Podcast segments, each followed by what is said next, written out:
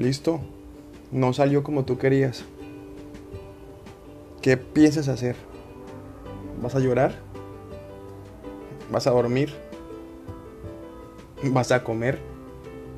O cualquier otro tipo de escape de esa realidad que te asusta tanto, que te duele, que te da pavor enfrentar.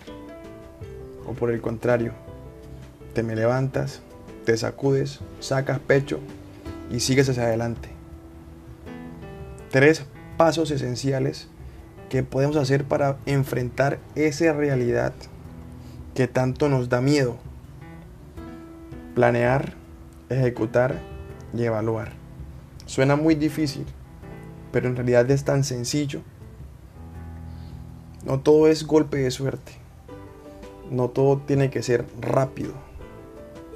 La fama, así como llega, se va. El dinero, igualmente. Todo es resultado de nuestras acciones y podemos multiplicarlo a través de la actitud. Planea. Haz una línea. Construye, empieza a construir ese camino que te lleve directo a esa meta que quieres. Empieza a medir paso a paso tu avance. Y si retrocedes, no pasa nada. Hay camino para adelante. Ejecuta. Empieza a hacer una línea de acciones.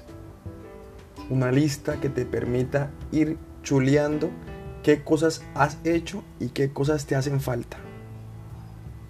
Por último, evalúa. Es ese proceso de retroalimentación, de cuestionamientos, de reflexión, de construcción de un nuevo camino. Si no funcionó este, otro fácilmente puede funcionar. Pero depende de ti, de esa capacidad que tienes tú desde que naciste, de sonreír y echar para adelante.